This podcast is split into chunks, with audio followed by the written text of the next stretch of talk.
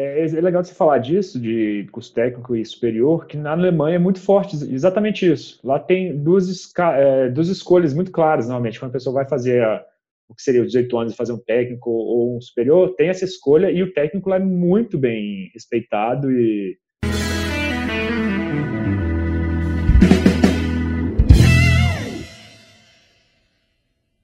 Olá, sejam bem-vindos ao Pausa para Respirar, o podcast semanal sobre higiene ocupacional da Analytics Brasil. Eu sou o Rodrigo. Eu sou a Gabriela. E hoje é só nós dois, então, e um convidado muito especial que a gente vai apresentar daqui a pouco. Hoje a gente vai falar sobre recrutamento e recolocação profissional. A gente está passando por um momento muito incerto, muitas empresas tiveram que realizar demissões, estão aumentando o número de empregos terceirizados e a pandemia ainda não terminou. Então, assim, é a situação bem complicada. Mas ainda assim, estão aparecendo novas vagas para profissionais qualificados e as empresas estão se organizando para o planejamento de 2021. Então, devem aparecer mais vagas nos próximos meses. E para falar sobre esse assunto, dar dicas de mercado, de como se preparar, a gente está aqui hoje com o Daniel Monteiro, que ele é fundador e gerente da Yellow, que é uma startup de soluções integradas para recrutamento e atração de talentos. Daniel, seja bem-vindo. É, fala um pouco da sua trajetória da Yellow, como que funciona ela e um pouco sobre você também. Bom, legal. Bom, agradeço muito aí o, o convite. É, fico muito feliz de poder compartilhar um pouquinho da visão que eu tenho tido de mercado, principalmente porque esse é o trabalho da Yellow. Né? Hoje, é, esse último mês, a gente completou três anos, então muito, muita, muita estrada já passou aí pela gente. Ao todo, para só para vocês terem uma ideia de volumes, né? nesses três anos a gente já trabalhou mais de 500 vagas diferentes e já conversamos com mais de 7.500 pessoas. Então, é muita gente. né? Então, é, é, um pouco dessa informação toda que eu pretendo trazer aqui para vocês. É, sobre a Yellow, é legal contar um pouquinho da nossa história também. A Yellow, ela nasceu dentro de uma mineradora, então o mercado de engenharia, o mercado engenheirado, né, esse obras, mineração, energia, é o que a gente tem maior fluxo aqui de, de, de vagas, então está muito dentro do que é o tema de hoje, que é saúde e segurança do trabalho. É, e de lá para cá a gente tem crescido muito também em outras áreas. Então, principalmente a área de energia é uma área que hoje é, o mercado está bem promissor. E tecnologia, claro, é, acho que a bola da vez aí, todo mundo está falando de transformação digital, todo mundo está falando é, de digitalização e a gente não fica muito fora disso, não. Hoje a Yellow está sediada aqui em Belo Horizonte, nós temos operações em várias outras cidades do Brasil, é, não operações fixas, né? Operações é, são sempre remotas. É, a gente tem um volume muito grande de vagas hoje, principalmente para Rio, São Paulo, então é uma empresa mais focada aqui no Sudeste. E a gente trabalha muito ligado à, à inovação dentro do recrutamento também. Então, junto com o recrutamento, que é o processo seletivo que a gente faz, a linha de trabalho, é, a gente tem alguns outros produtos laterais. Então, parte de pesquisa de clima, é, parte de análise comportamental, isso tudo a gente trabalha com outras startups dentro de um ecossistema que é muito interessante, que consegue trazer um pouco dessa visão para as empresas. É, eu sou engenheiro, então muito parecido aí com a turma que está nos ouvindo. Comecei na engenharia e virei minha carreira para o recrutamento. Foi uma decisão minha, é uma oportunidade que eu tive, mas também um desejo de fazer uma movimentação. Né? Eu, eu me lembro que eu me peguei um pouco frustrado com a engenharia, acho que todo engenheiro vai pegar essa, essa fase de frustração, porque o mercado é cíclico e ele tem altos e baixos, então, dentro de uma baixa de mercado, comecei a buscar outra colocação para mim comecei a trabalhar numa empresa também do mesmo segmento. É, trabalhei lá por alguns anos, onde eu fazia recrutamento só para engenharia.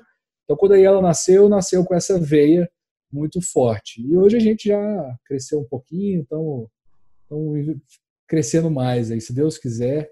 E tenho mais vagas também.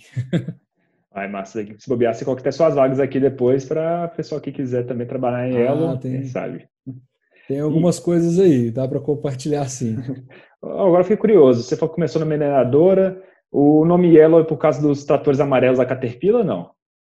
Não, não. O nome Yellow é por conta das páginas amarelas. Hum, então, bacana. a gente tem uma orientação muito forte por informação simples, organizada e objetiva. Né? Porque eu penso o seguinte, né? o processo seletivo ele é estressante para os dois lados, para a empresa e para o candidato. Então, o candidato que fica com frio na barriga antes da entrevista não, não se iluda. O outro lado também está com um nível de estresse alto. Só que quando uma vaga é publicada, geralmente as empresas recebem toneladas de currículo. Quer dizer, não mais em quilos, mas em quantidade de arquivo. Né? É, megabytes um de, de currículos. Megabytes, gigas de currículos. É, e muitas vezes a dificuldade está em encontrar uma agulha dentro desse palheiro. Então, a nossa ideia é otimizar esse processo. Então, a gente investe muito em filtro, em impulsionamento, mas também naquela parte obscura ali que ninguém entende muito bem como é que funciona, que é o hunting, ou seja, que é ir atrás do candidato ideal, fazer a busca ativa desse profissional que brilha aos olhos do recrutador. Ah, bacana. Ô, Daniel, acho que para começar a gente pode falar do mercado, né? Que como está agora no momento as empresas na procura de novos profissionais? Está tendo demanda? Caiu muito nesses últimos meses? Como que você vê o mercado? Olha, é, eu acho que assim a gente tem que pegar o mercado de trabalho não pela notícia que a gente vê no jornal, porque jornal não dá notícia boa, né? A maior parte das notícias são ruins. E o mercado de trabalho ele é um pouco além disso. A gente tem um problema no Brasil, que já se arrasta de uns tempos para cá, que afeta muito o mercado, principalmente de saúde, segurança e meio ambiente, que é a obras paradas. E querendo ou não, é o mercado de construção em geral, atrai muito esse tipo de profissional e consome muito essa mão de obra por ter risco 4 é, e uma série de coisas que é importante, inclusive da legislação, de ter esse profissional lá. Mas o mercado em geral, o que, que aconteceu? Dentro da pandemia, quando a gente pegou em março, abril, né, esses dois primeiros meses, teve o um período de pânico. Então, todo mundo ficou desesperado, então tiveram várias demissões em massa. É, de empresas que, na análise de risco delas, seriam afetadas negativamente por esse momento. Depois disso, a gente teve o período de vamos ver o que, que vai acontecer. Então, esse vamos ver demorou aí lá para abril, maio, junho. Só que em julho eu já consegui notar aqui, até pelos nossos indicadores da Yellow, que tivemos sim uma retomada, novas contratações, novos projetos, muita coisa acontecendo. Principalmente dentro dessas áreas de engenharia. Por quê? Lateralmente, a gente teve um. um quando você entra dentro do período de, de pandemia, aí falando um pouco de política, é, vamos dizer que o Poder Executivo tem uma carta branca para lançar algumas linhas de crédito e muitas linhas de créditos foram lançadas justamente para fomentar a economia. Então, muita obra que estava parada foi reativada é, e muita obra nova foi lançada nesse período. Então, deu uma movimentada grande em grandes obras. É, dentro de mineração, que é um mercado muito forte para nós aqui em Belo Horizonte também, porque a gente teve uma alta é, é desvalorização do real em frente ao dólar, o que aumentou muito o valor real das commodities no Brasil. Então, as empresas que estavam com caixa um pouco defasados passaram a investir mais. E aí toda a cadeia acaba, acaba sendo usufruindo disso. E por último, eu acho que o mercado do agronegócio, né, como um todo, é, sempre foi o assim, a gente não fala muito dele porque a gente está numa capital, é, mas sempre foi um mercado que demandou muita mão de obra, contratou muito e se a gente pegar histórico de PIB do Brasil aí, é um mercado que tem uma fatia significativa e crescente, tanto em porcentagem quanto em totalidade do nosso PIB. Então, o mercado sim voltou a mexer e não, ele não parou. É, só aquelas empresas que tomaram susto seguraram um pouco e a gente teve muita demissão por conta desse primeiro ciclo da pandemia. Eu vejo que a gente está vivendo agora o terceiro ciclo da pandemia que é, nós, é com isso que nós temos, é com isso que nós vamos até o final. Então, novas vagas têm surgido muito por causa disso. Acho que todo mundo já deu uma adaptada, né? Entendi. Não sei se me estendi muito, mas ficou não, claro. Não, não, claro, ficou ótimo. Mas isso aí, como você falou, como é cíclico, então essa onda que está vindo agora, ela vai dar uma diminuída ou vai se manter? Esse, Olha, esse bom que teve. É legal a gente pensar um pouquinho também como é que funciona uma empresa. Por que uma empresa contrata? A empresa contrata porque ela cresce. Uhum. Ou porque ela demite e voltou ao normal e ela precisa recontratar. Uhum. Então, no cenário atual, a gente tem os dois casos. Muitas empresas que demitiram e viram que não ia ser, não foi tão ruim assim e podem recontratar. E muitas empresas que estão crescendo E eu acredito que a onda de crescimento ela ainda não começou. Ela é a onda da, vamos dizer assim, da recuperação de uma adaptação bem feita de algumas empresas. Outras empresas morreram, outras vagas nunca mais vão existir. Então vamos, então, vamos olhar o copo meio cheio, né? A gente quer trazer boa notícia e não olhar a parte ruim da história toda. Então essas empresas que vão ter uma onda de crescimento ainda, se você pega toda a parte de obras em geral, né? As obras elas começam a crescer para valer a partir de março, abril, que é onde termina o tempo chuvoso. Então começa uma contratação muito grande dentro das obras. Quando você pega alguns outros mercados, por exemplo, safra é, do agronegócio, a gente está no meio dela, a gente ainda não está no pico dela. Então, quando chegar ao pico, a gente vai ter os grandes crescimentos. Então, eu entendo que em 2021 a gente vai ter um crescimento muito legal na parte de empregos e mercado de trabalho e tudo, dependendo da, dos resultados desse ano. Então, se a gente não tiver uma segunda onda de pandemia, que é o que né, estão dizendo que pode ser que tenha uma vacina e tudo mais, 2021 vai ser um ano bem interessante e é importante todo mundo já ficar no radar aí para ver se consegue uma colocação melhor, um novo emprego ou até retornar ao mercado. Bacana. Daniel, você citou aí um ponto muito interessante que é a preparação das empresas, né? Algumas se prepararam bem, algumas conseguiram se estruturar bem e retomaram e vão crescer, e outras nem tanto, né? Não conseguiram suportar. E olhando para o lado do profissional, você acha assim no cenário brasileiro, é, em termos de qualificação mesmo, as empresas têm buscado muito profissionais qualificados e, e há uma falta, uma carência no mercado brasileiro de profissionais qualificados. Como que você enxerga esse panorama? Tem, eu vejo que tem uma, um gap aí, né, um, um buraco no mercado é, de um nível de profissional que ele está entre o, o jovem recém-saído do colégio, vamos dizer assim, e o profissional que formou na universidade. Esse que formou na universidade, não necessariamente ele tem os melhores empregos. Por quê? A gente teve muito programa de crédito universitário, muito incentivo no passado. E a gente ainda tem uma mão de obra qualificada que não foi contratada e muito provavelmente vai fazer algum ajuste de carreira, igual eu fiz. Então, isso pode ser que a gente tenha um vácuo em alguns mercados. E outra coisa, o profissional que formou lá em 2010, 2012, né, que é a minha geração, esse profissional muito provavelmente está com uma formação um pouco defasada do mercado. A gente está falando de 10 anos. É, eu entendo que os ciclos de mercado eles são de aproximadamente 8 a 12 anos. Então, esse profissional ele precisa se reciclar para ser atrativo para uma empresa hoje. Então, eu vejo que tem uma oportunidade muito grande para algo que não, não tem tanto glamour assim, mas são os cursos técnicos.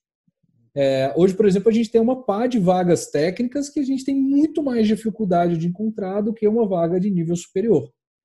Porque o profissional técnico, ele tradicionalmente, ele não é aquele que se aplicaria para uma universidade. Às vezes ele toma um lado é, é uma segunda opção. O técnico do Brasil, durante muito tempo, foi tratado como um plano B.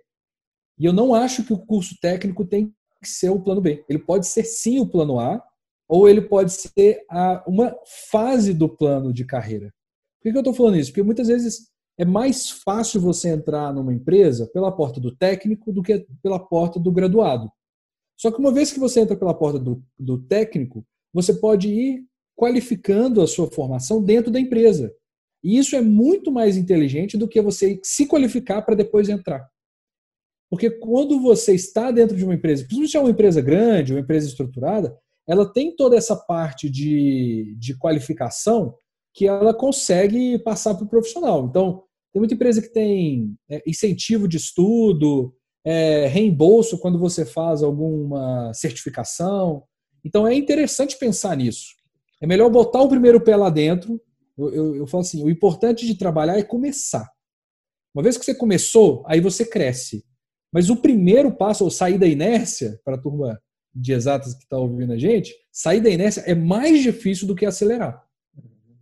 Então, é, é, o que eu vejo isso é, é assim, às vezes as pessoas não são tão orientadas enquanto a plano de carreira. Então, plano de carreira ele é uma construção que não é do dia para a noite e ela não está necessariamente atrelada a um diploma. O diploma é importante, mas ele não é a única coisa importante. Então, sobre qualificação, eu vejo isso. Assim, não sei se foi assertivo na pergunta. Não, foi ótimo. É, é legal você falar disso, de curso técnico e superior, que na Alemanha é muito forte exatamente isso. Lá tem duas, é, duas escolhas muito claras, normalmente. Quando a pessoa vai fazer a, o que seria os 18 anos e fazer um técnico ou um superior, tem essa escolha e o técnico lá é muito bem respeitado e e só entende simplesmente a escolha, não. Você, você quer trabalhar como técnico, fazer funções mais braçais ou técnicas, mas ainda assim você tem esse crescimento dentro das empresas. E lá é muito bem visto isso. Aqui tem um certo preconceito, né? É, e tem uma coisa que é interessante da gente falar também, é que o técnico aqui, hoje, 2020, é diferente do técnico de 1990. Em 1990, o técnico era o cara que tinha o cinto de ferramenta. Estava com a mão na máquina, no equipamento, no que quer que seja. Hoje, o técnico ele está lidando com equipamentos de performance mais aprimorada.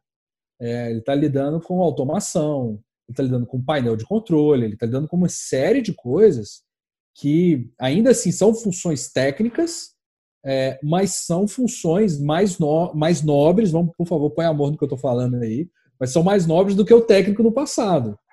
Então, eu acho que a gente criou um preconceito no Brasil é, onde só é valorizado o profissional que tem um, um curso superior, é, é, bacharelado, ou então uma graduação numa faculdade, alguma coisa do tipo, que não é necessariamente verdade. Se a gente for falar em termos de salário, a gente tem profissionais de nível técnico que têm salários maiores do que profissionais de nível é, de graduação é, universitária, entendeu? Bacana. Isso também é, é aquelas pegadinhas. Né? Ninguém te conta isso quando você vai fazer matrícula, né? Assim, ninguém, mas é importante saber. Ninguém vende a, o peixe na, do curso técnico, não. É só, só vende do superior, não. Tem que fazer superior, senão você Exato. vai ser ninguém. É assim mesmo. Daniel, não, e tem um negócio também, né? O curso técnico tem curso de graça, né? Uhum. É, tem, faltam profissionais para fazer curso técnico em algumas instituições. E no curso superior, a maior fatia da, da, da, população brasileira que se formou nos últimos 20 anos, a maior fatia, esmagadoramente, desculpa, é universidade privada. Então você tem um interesse de vender o curso, entendeu? É, são poucos os cursos técnicos que tem em particular, né? Tem alguns, mas assim, o custo são bem diferentes, né? De... Sim, sim. Uhum. Daniel, e quando a gente fala de, da parte de recrutamento, porque além de, dos profissionais que escutam aqui, que estão procurando emprego, também tem muitos profissionais que são donos de empresa que escutam, que essa parte de SST também tem muitos casos do ex-engenheiro de uma empresa que resolveu, cansou e fez sua, empresa, sua própria empresa, né? E aí, quais uhum. são as dificuldades do, do recrutador? Quais são os processos que complicam a escolha de novo profissional para o trabalho dele? É, eu, eu, ouvi uma pergunta hoje de um cliente que eu achei muito interessante. É, ele perguntou assim: como é que eu fico sabendo se uma pessoa é honesta num processo seletivo? Então, a parte técnica, geralmente as pessoas conseguem identificar com mais facilidade. Uhum. Né? Por exemplo, se o profissional é um engenheiro de segurança do trabalho, vai contratar um time de técnicos, ele consegue sim saber se aquela pessoa tem o conhecimento necessário para a função. Então é mais fácil, né? Uhum. Eu, eu, costumo dividir entre o que e como. Então, o que a pessoa vai fazer é fácil da gente notar quando a gente é profissional técnico. Como a pessoa vai fazer aquilo, a gente está falando geralmente de comportamento e ou processos. Então, dentro de uma entrevista no recrutador, né, eu estou pegando, o profissional já está sentado na frente, já virou recrutador, ele não está fazendo filtro ou caçando currículo. Uhum. Mas dentro de uma entrevista, é importante a gente usar umas técnicas, e aí qualquer jogada no Google você vai achar sobre isso, mas algumas técnicas de entrevistas por competência. Porque você vai entender se aquele profissional tem o perfil ou as competências não técnicas que você precisa. Isso é muito, por exemplo, fazer uma pergunta onde a pessoa se imagina numa situação e precisa dar uma resposta que não tem certo e errado. Isso é mais ou menos isso que é uma entrevista por competência. É claro que tem técnicas, tem vídeo aula, tem uma série de coisas que as pessoas ensinam, mas tentar fazer perguntas que não são propriamente técnicas. Porque no dia a dia, a parte técnica, por mais que essa pessoa não chegue 100% pronta, mas a parte comportamental é muito difícil ensinar e aprender. Uhum. Então, se você dentro de uma entrevista consegue identificar mais a parte comportamental, a chance de você ter o sucesso com essa pessoa é maior. Então, uma dica é essa. A outra dica é usar algumas ferramentas que o mercado disponibiliza. Teste comportamental, análise de perfil, isso tudo é bem legal, funciona bem, mas eu sempre dou a dica de optar pelo mais simples e mais barato possível. É, não vai no, nos testes super caros e tudo de cara, vai nos mais simples. Porque conforme você vai entendendo esse universo, que é um universo gigantesco, você vai se aprofundando. E o interessante hoje, aí pegando justamente esse caso que você trouxe, né, do empreendedor que é um engenheiro que tem uma, uma, uma equipe que ele tem que contratar. Muitos dos, dos testes hoje já são testes numéricos. Então, o resultado final ele é confortável para o engenheiro poder ler e analisar. Então, é, pegando não o engenheiro de fato, mas o cara de exatas, né? Ele vai vem, vem, vem uma lista, né? Não vem um texto escrito que tem que ficar lendo páginas e páginas. É, né? Porque a gente está falando de um recrutamento que não é feito por um psicólogo, né? Porque o psicólogo já tem um pouco mais de traquejo nisso. Uhum. Né? E não nesse, por exemplo, aqui na Yellow, metade do nosso time de recrutamento é de psicólogos, outra metade não. Eu tenho um técnico de mineração que faz vaga, eu tenho um administrador, tem cara de publicidade e propaganda, é, tem uma outra menina de área de exatas, então tem gente tudo. Eu sou engenheiro, então não necessariamente somos psicólogos. Mas é importante isso para o recrutador é entender quem é a pessoa que está ali do outro lado. E se imaginar assim, eu consigo trabalhar oito horas do, do meu dia do lado dela, se não foi com a cara, se achou que a pessoa falou mal, falou bem, não gostou, já corta, é melhor do que você ter uma pessoa que você já começa com ranço, entendeu? Uhum. Eu estou sendo mais rasgado possível, acho que vai ajudar. Não, com certeza.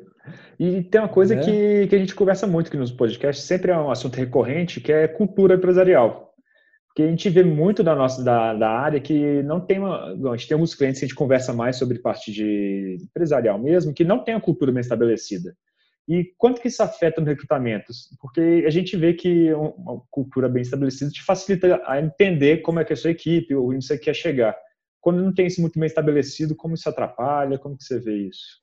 É, eu gosto muito desse tema de cultura porque ele, ele meio que liga com essa ideia de comportamento muito forte. Uhum. É, e é, assim, quando você não sabe o que você quer como comportamento, a chance de você levar uma pessoa que se comunica melhor é maior.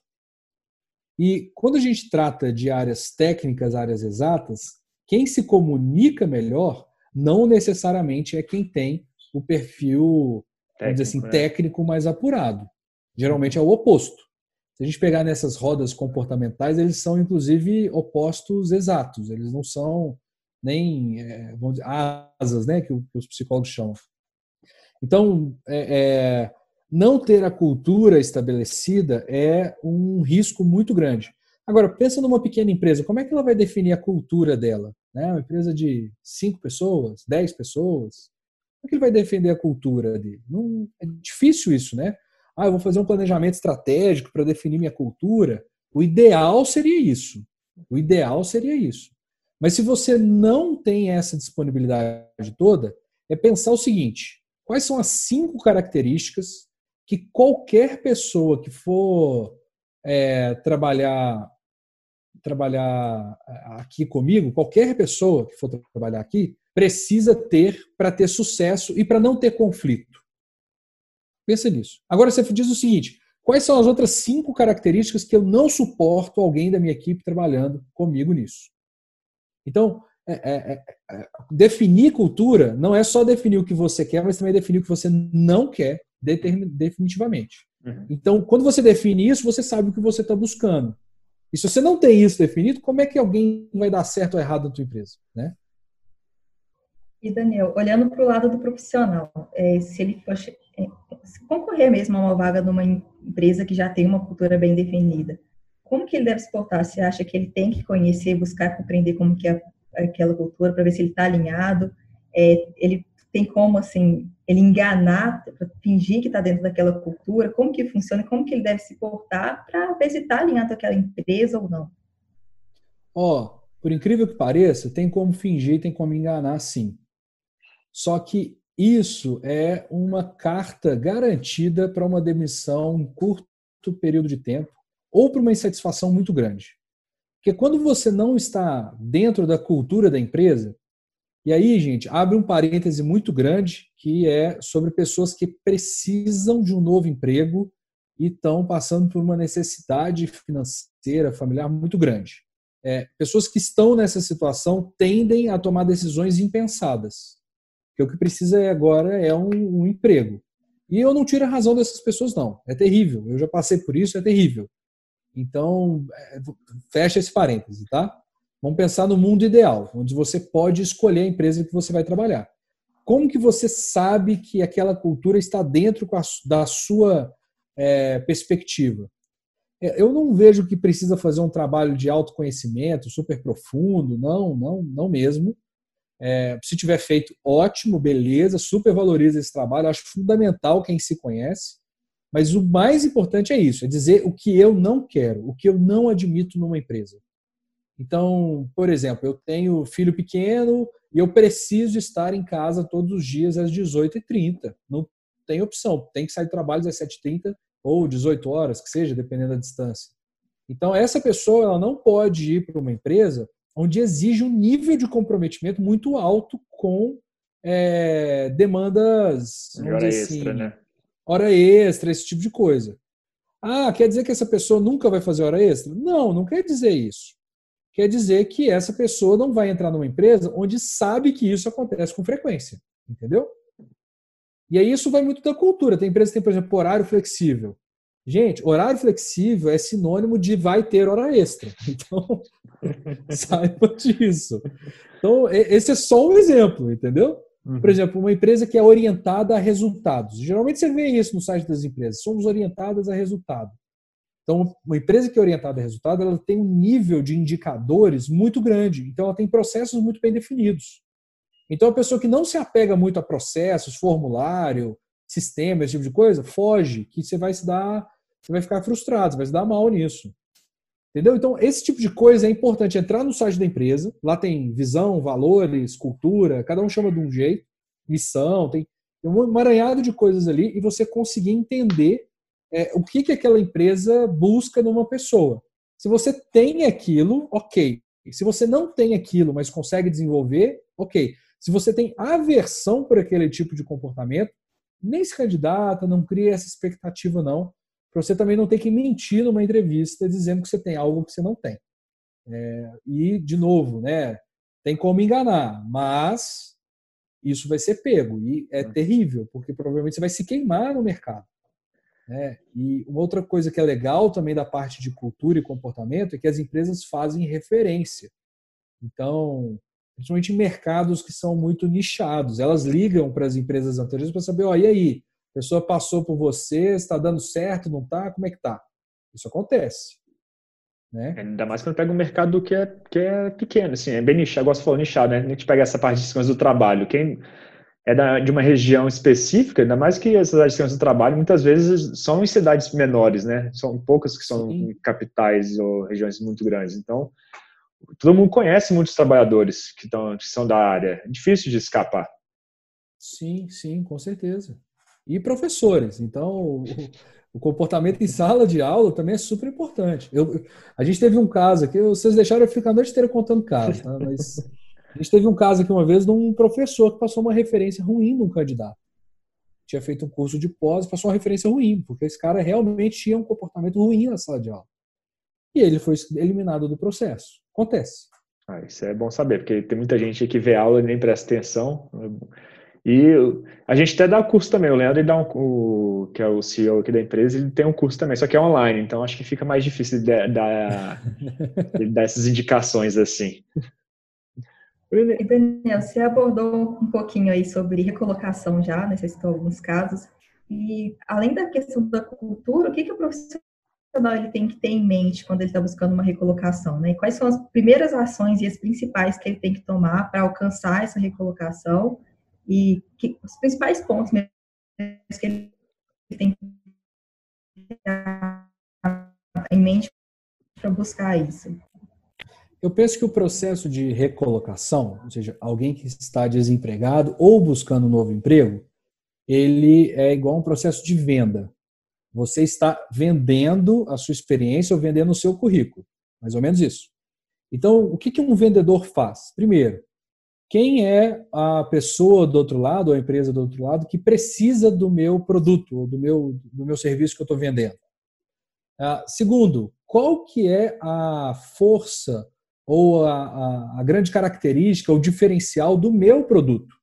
Quando você leva esse pensamento de vendas para dentro da ideia de recolocação, começa a fazer um pouco mais de sentido. Então, isso já responde também aquela pergunta: ah, o que, que eu preciso estudar para ser recolocado? Se você começa a ver vagas de emprego, todas elas pedem uma certificação X e você não tem, então isso é uma coisa que o mercado está pedindo e você não tem. Então você tem que correr atrás é, se você quer se recolocar. É, então eu vejo que esse, esse, esse processo de vendas ele funciona muito assim. E o que, que o vendedor, o bom vendedor, faz? E a pessoa de buscando recolocação também deveria fazer entender quais são os potenciais clientes. Ou seja, entender quais são as empresas que ele pode se vender. Então, quem são essas empresas? Primeiro, empresas parecidas ou concorrentes da minha última colocação, do meu último emprego. Segundo, empresas que são, vamos dizer assim, é, do mesmo ecossistema. Então, vamos pegar o exemplo que a gente deu de construção civil. Então, você tem as empreiteiras que fazem as obras, mas você tem também as empresas que prestam serviço para essas empreiteiras. Então, elas não são concorrentes, mas elas estão dentro do mesmo ecossistema. O pessoal chama de stakeholder, eu acho o nome bonito, então pode usar os stakeholders também, funciona bem. Então, essas duas frentes, elas são muito importantes de quem está buscando uma recolocação, de sair com uma lista de pelo menos 200 nomes de empresas. Bom, a Ielo, que é uma empresa relativamente nova, a gente já está batendo a casa de 100 clientes esse ano. A gente já enviou, a gente já fez visitas e contatos com mais de 400 empresas diferentes. E eu ainda não comecei a esgotar a lista de empresas que a gente pode um dia abordar ou um dia trabalhar junto com elas. A gente tem uma, uma área comercial aqui bastante cautelosa, a gente não sai vendendo. Mas o quem está buscando uma recolocação tem que ser o oposto, tem que ter uma área comercial super agressiva, tem que ir atrás dessas empresas. E aí, como ficar sabendo se essa empresa está contratando ou não? Aí tem três dicas que são importantes. A primeira é acompanhar o site dessa empresa e ela no LinkedIn. Lá pelo LinkedIn, pelo site, você vai saber aonde essa empresa publica as vagas dela. Tem empresa que não publica vagas. Então, você vai para a segunda dica. É importante você ver se você tem alguma pessoa que você conhece que está dentro da empresa. Que mesmo que a empresa não publique vagas externas, internamente ela sempre vai publicar, sempre dizer que está contratando, ou alguém que está ali dentro pode ter essa informação. E a terceira e última dica é: se eu não tenho ninguém conhecido, se essa empresa não publica as vagas, quem são os decisores ali dentro? Será que eu consigo fazer um contato com alguma dessas pessoas? Fazer o um contato com a RH, buscar alguma informação dela no mercado, alguma coisa do tipo, para eu poder, talvez, né, chegar ali de alguma forma. É mais fácil se candidatar às vagas, mas o funil é desse tamanho, né? Assim, abre muito, porque né, uma candidatura de vaga cai um milhão de pessoas lá dentro. O caminho mais certeiro é você ir por alguém que você já conhece ou já tem relacionamento e pode fazer uma indicação sua. Então, de novo, a gente volta na sala de aula e a gente volta nas suas passagens anteriores. Quando a gente fala aquela expressão que é importante sair com as portas abertas, se engana quem acha que são as portas abertas da empresa. São as portas abertas das pessoas. Que a empresa pode demitir todo mundo e recontratar todo mundo de novo. Ela vai ser uma nova empresa e você não vai ter mais contatos ali dentro. E essas pessoas vão estar em outras tantas empresas. Então é muito importante a parte relacional. O pessoal gosta de chamar de networking. Eu tento traduzir esses nomes e ficar mais simples. Mas é isso, é ter o networking ativo.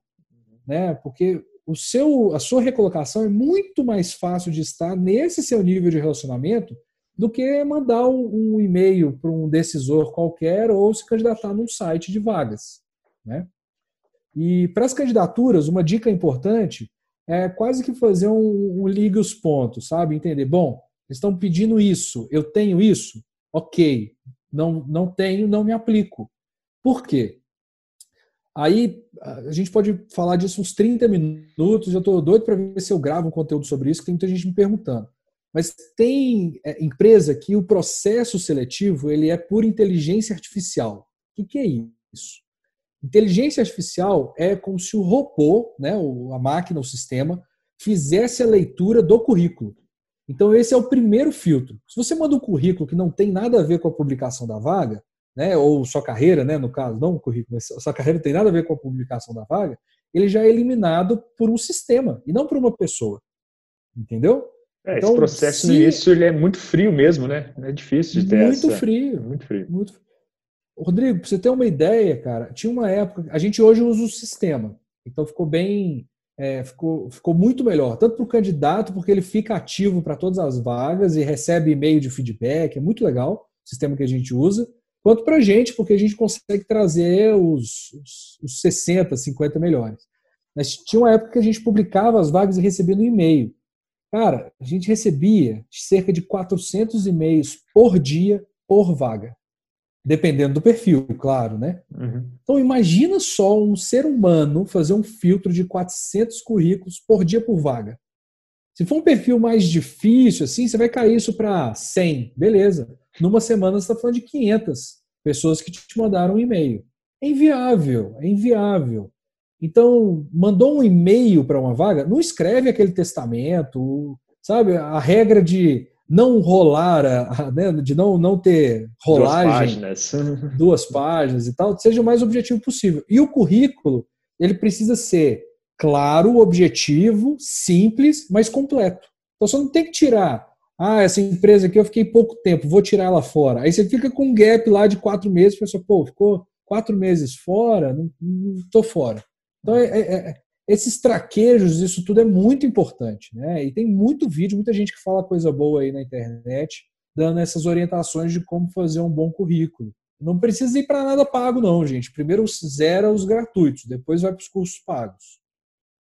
Ah, tem muita maldade, então, mesmo, né? Assim, não é não é simples também, igual, não é só, e é ruim para os dois lados, né? É difícil para quem está contratando e para o contratado é. também, né? Porque é, é complicado isso daí é aquela, é aquela coisa assim, nossa, facilitou tanto minha vida, mas também dificultou outro lado, sabe? Então, para o recrutador é importante saber usar a ferramenta, né? Uhum. E para quem está lá do outro lado é saber entender como que a ferramenta funciona. Sim, com certeza. E agora, para dar uma direcionada mais para a área... Oh, pode falar, Gabi, desculpa. Pode entrar, acho que é entrar no mercado mesmo, né, é. de profissional, segurança oh. do trabalho? Fala esse panorama para a gente, o que, que você está enxergando nesse, nesse setor. Já abro uma, uma parêntese grande aí, que no nosso site tem acho que uma ou duas vagas lá de segurança do trabalho. Então, quem quiser acessar lá, yellow.rec.br, tem algumas vagas abertas lá. É, para esse mercado, tem duas coisas que são bem importantes. Primeiro é entender quem contrata o profissional de segurança do trabalho é, é sempre alguma atividade que está relacionada a risco. Então, por exemplo, escritório tem que ter uma consultoria que vai ali uma vez por mês para poder ver questão de ergonomia, esse tipo de coisa, mas ele não tem um engenheiro, um técnico, um especialista em segurança do trabalho ali full time, porque não precisa. Não é um trabalho que está exposto a tanto risco. As empresas que estão expostas a risco, essas contratam. E aí tem, né, quem é da área sabe muito bem que as empresas têm normas. Ou seja, para cada X pessoas eu preciso de ter X profissionais é, é, dessa área e talvez precisa ser um técnico até tal nível, talvez do nível para cima precisa ser um engenheiro, precisa ser engenheiro mais técnico, então tem todas essas regras. Eu não me lembro de cabeça, acho que todos vocês aí vocês têm isso mais, mais fresco. Então é importante saber quem contrata. Então, não adianta você criar a expectativa de trabalhar numa empresa e essa empresa não contrata. O que as empresas tendem a fazer também é terceirizar essa área. Então, isso é uma área que é muito bem. É, é, é porque quando você terceiriza a área de segurança é, e saúde, é, você acaba ganhando maior eficiência. Né? Para a empresa é ótimo, para o funcionário também, porque vai trabalhar com especialistas na área e não vai trabalhar. Às vezes a empresa não tem processos definidos e tudo mais, e o, a pessoa que entra lá dentro fica meio perdida. Então, terceirizar é uma excelente alternativa para essa área. Então, é importante saber quem contrata: empresas é, terceirizadas, prestadores de serviços, empresa final e tudo mais. A segunda coisa para quem está nessa área é entender o que, que é importante para a área de segurança. Então, a área de segurança, diferente de algumas outras, é importante você ter os cursos das NRs específicas, é importante você ter, por exemplo, algumas certificações. Então, isso tudo torna o profissional apto à função. Se você for trabalhar, por exemplo, em linha de produção numa Fiat da vida, ou uma empresa do, do segmento, você tem algumas NR, você tem algumas normas que são específicas que não adianta nada você entrar sem saber. Então você pode fazer esse curso antes, você pode se preparar antes. Se você tem uma informação do mercado que essa área está movimentada, que essa área está contratando mais. Então, por exemplo, eu falei da área de energia. Energia está movimentando uma cadeia gigantesca de trabalho. Está faltando profissional nessa área. Aí você pega desde linha de transmissão até energia solar. Todo mundo vai precisar de um profissional de segurança e tem faltado profissionais para essa área. A área de construção civil, área de indústria de alimentos, é, área de indústria química. Então, tem muita área que vai crescendo, que vai se movimentando. Isso é uma, uma coisa importante de ver. E também a área que a gente falou, né, de networking, que você tem mais conhecido. Ah, eu tenho mais conhecido, por exemplo, indústria de papel e celulose. Meu amigo, entra no site das empresas, vê quais são os requisitos e mata todos os cursos.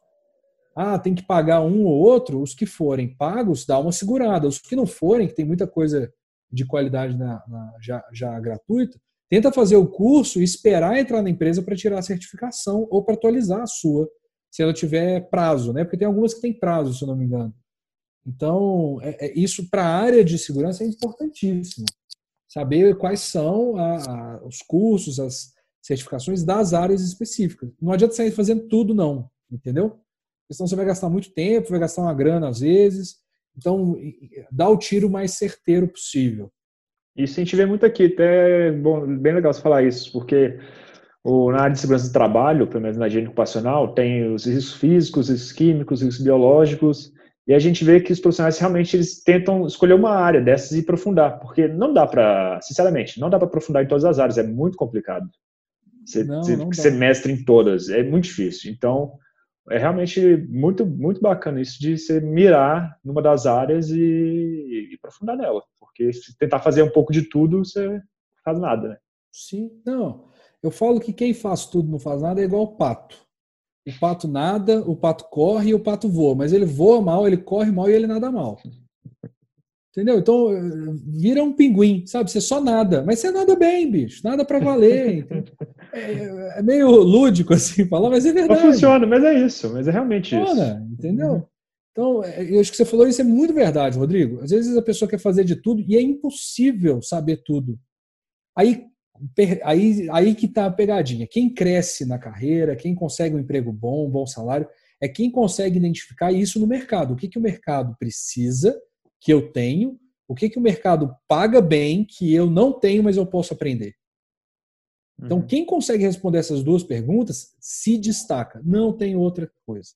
É isso aí. O que, que eu tenho e o que, que o mercado precisa. Pronto. Quem consegue isso, vai. E aí, de novo, né, não tenta fazer uma, uma reviravolta tão grande na sua carreira. Se você tem histórico trabalhar em projeto, por exemplo, construção Minha Casa Minha Vida, beleza, tenta ir para uma área lateral, vai para obras de infraestrutura, não sai de Minha Casa Minha Vida, por exemplo, e vai para a indústria química. É, é outro mundo, completamente diferente. Então tenta ir para áreas laterais, assim, né? A não ser que você queira fazer uma reviravolta na sua carreira, aí é problema seu. Escolha, né? Se você é. quer fazer isso, Escolha. boa sorte. Né? Ô Daniel, mas só para a gente aprofundar muito também, gastar muito seu tempo aqui, já está. Acho que senão fica muito longo também o podcast e acaba que desinteressa as pessoas. Só fazer uma última pergunta mesmo, que, que como eu te falei, nessa área de segurança do trabalho, muita, muitos engenheiros que trabalhavam é, em empresas saíram, que resolveram criar a sua própria empresa, então, essas empresas começam a crescer, precisa de um funcionário, outro. É, como que você vê esses, esses engenheiros, técnicos que viraram empresários? Você vê se estão preparados para o mercado? Falta alguma coisa neles para crescer mais, conseguir crescer nesse mercado? É, assim, tem. É, eu costumo dizer que tem o básico que todo mundo tem que ter. Então, é, como é que eu posso dizer isso? É, o básico é aquilo assim, é pré-requisito. O pré-requisito todo mundo tem que ter. O que, que faz um profissional se destacar? É quando ele começa a entregar um pouco mais do que ele foi contratado para fazer. Aí ele cresce, aí ele é promovido. Então, é, é, não vamos criar aquela lógica de que a pessoa só é promovida por tempo de casa, tem por entrega também. Então, quem está é, aí, eu, eu, diria que é muito importante, se você já está empregado, é, começar a aprofundar em outras habilidades, em, em outras coisas, é, para você ir agregando outros conhecimentos que não são os conhecimentos que você precisa para o trabalho de fato, final, mas que é o trabalho para como você fazer. Então, por exemplo, gestão de tempo, é, gestão financeira pessoal, o cara que trabalha cheio de conta para pagar, ele fica. É, ele acaba perdendo um pouco de, de, de, de paz no trabalho. Então, você cuidar um pouco mais de você como profissional e menos de você como. É, é, desculpa, mais de você como pessoa, pessoa, e menos de você como profissional. Uhum. Porque o profissional tem o básico que todo mundo tem que ter. Pessoa é que se destaca. Né? Tem, tem uma pergunta que muita gente faz: é por que, que tem algumas pessoas que param em gerente e não chega a diretor? Pessoa. Pessoa. E pessoa está ligada a relacionamento, comportamento. Então, tudo isso é muito importante.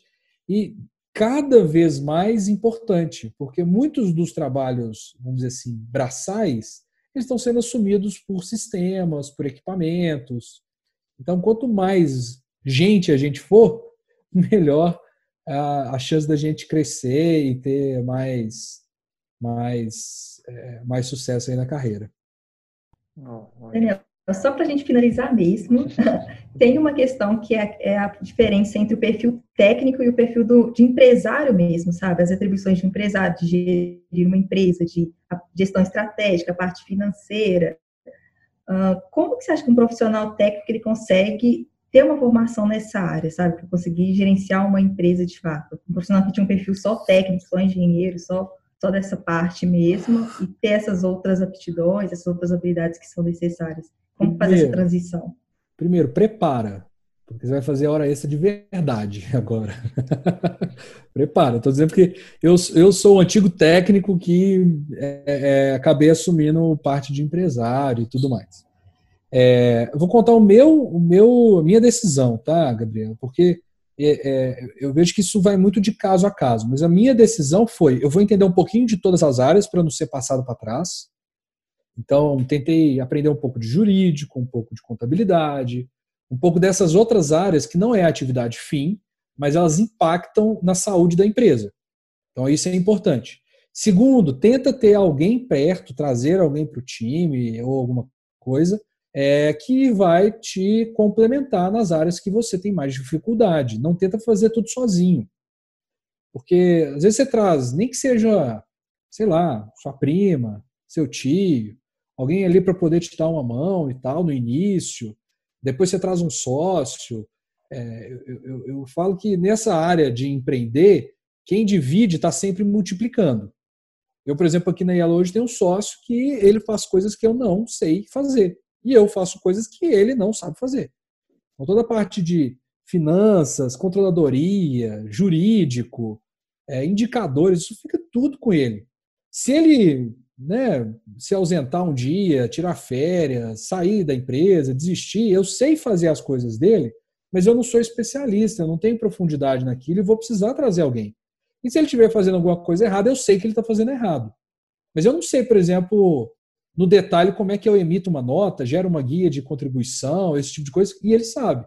Da mesma forma, ao contrário, tem coisa que eu faço que ele não sabe exatamente como que executa, mas ele entende se eu estiver fazendo errado ou se eu estiver fazendo é, deixando alguma coisa escapar.